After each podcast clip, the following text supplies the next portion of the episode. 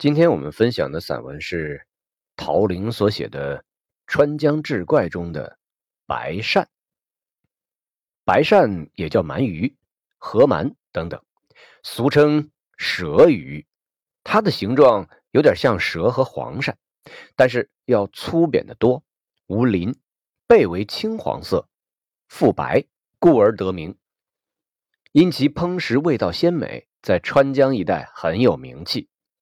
古人发现白鳝可以治治漏、便血、白癜风等等症状，能够杀死体内外各种虫子。宋朝时候，长江上有一个叫瓜村的地方，有一个村民的女人得了痨病，也就是肺结核，不仅治不好，还要传染给很多人，这些人都送了命。有人就出主意。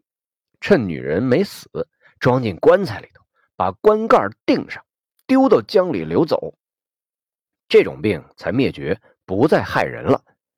这棺材漂流到金山，被一个渔民给捞到了。他觉得有点奇怪，拉到岸边，打开棺盖一看，里面躺着一个女人，还是活着的。于是渔民就把女人抱回岸上，自己住的棚里。平时，渔民捕了很多白鳝，吃不完，用米粉与盐腌制后放在坛子里贮存，称为鱼炸。渔民给捡回来的女人吃鳗鱼炸，久之，痨病竟然好了。后来，这女人自然成了渔民的妻子，一直健康的生活着。住在嘉陵江的杨伯伯从来不吃白鳝，也不喜欢吃鱼。他年轻的时候当水木匠，带着一帮徒弟帮人造木帆船。有一年农历六月，嘉陵江发了一场大洪水，以后还没有完全退下去。他们的船停靠在一个土坎下，上面是一大片红苕地，正值中午大太阳。杨伯伯停下活，躲在舱里裹叶子烟抽。这徒弟呢，就在船头架起了锅煮稀饭，一边添柴一边打蒲扇扇火。突然，船的上方一道白光一闪，坎上飞下一根长条的物体，啪的摔在船头，吓得徒弟一跳啊！定睛一看。一条黄鳝不像黄鳝，蛇不像蛇的东西在舱里活蹦乱跳，徒弟傻眼了，问：“师傅，这啥子玩意儿啊？”杨伯伯连头都没抬一下，回答说：“白鳝，嘉陵江的特产。”徒弟虽然没有见过白鳝，但听说过，于是惊喜的双手抓起白鳝，丢进水桶。又问师傅：“这个东西啷个吃？”杨伯伯吧嗒着叶子烟，仍然没抬头。“你不是打起锅的吗？放点盐和猪油煎一下，熬汤就行了。”白鳝肉嫩，徒弟很快就做好了，喜滋滋的请师傅一起享用。杨伯伯喝着稀饭，就着咸菜，吃的津津有味，对徒弟说。不喜欢吃这东西，徒弟仍然一个劲儿的劝师傅尝尝。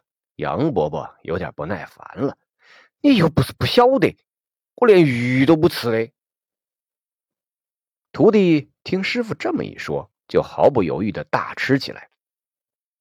等徒弟差不多把半锅白鳝肉吃完，汤也快喝光时，杨伯伯才慢悠悠的说。你到坡上去看看，红草地头有啥东西没得？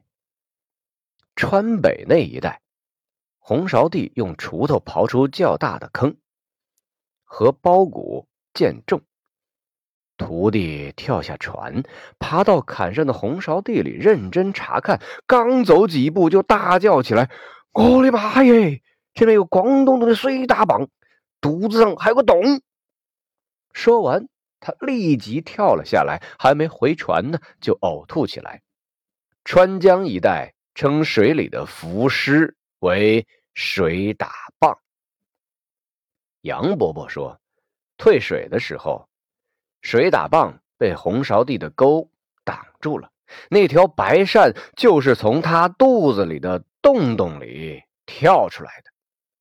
徒弟惊得大张嘴巴，忘记了呕吐。师傅，你逗我玩的吧？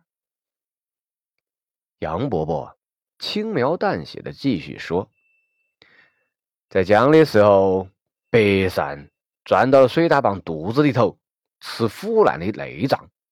今天大太阳，白鳝在里面受不了了，咬破水大棒肚皮，蹦了出来，恰好。”落在船上，徒弟听杨伯伯这么一说，哇长哇肚的吐起来，又是抠喉咙，又是漱口。吐完之后，身体像虚脱了一样，没精打采的对杨伯伯说：“师傅爷，你老人家啷个早点说嘛？”杨伯伯回答说：“我怕扫你兴呐。”石匠黄老头。常在下凉坨一带岸上打石头。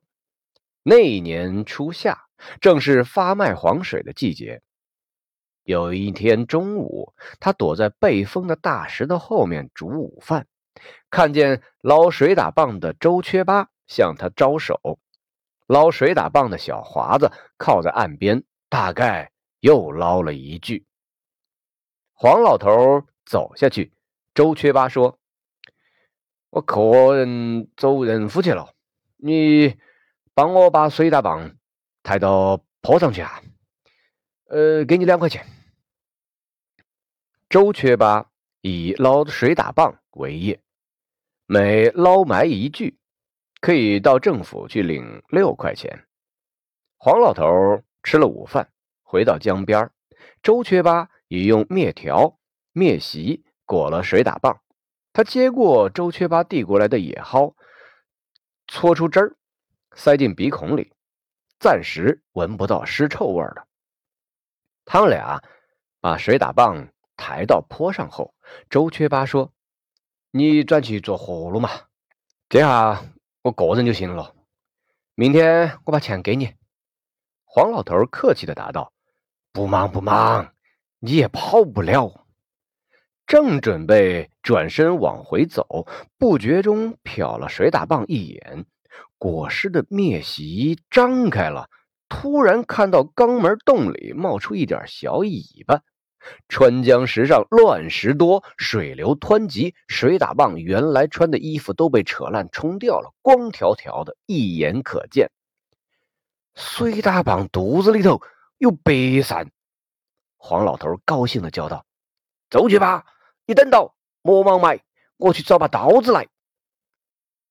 不一会儿，黄老头回来了，手里没有刀，他拿着一块打磨尖了的宽竹片周缺八问：“这个行不？”水打棒已经开始腐烂了，他俩七脚八手的，很容易就破开了肚子，里面果然有一条白鳝，足有两斤重啊！黄老头扯了几根野草，绞成一根绳，穿起白鳝的嘴巴，提着一路狂奔，径直送到了国营馆。白鳝卖了六块钱，黄老头分给周缺八三块。事隔多年，黄老头都没忘这事儿。他儿子问老汉儿：“你破水大蚌的肚子的时候，呃，就不害怕吗？”黄老头平静的回答说：“那个时候只怕饿。”这篇文章听着有点瘆人，呃，我在里面对话里面用的是呃私人话，但是我的私人话说的不好啊，见笑了啊。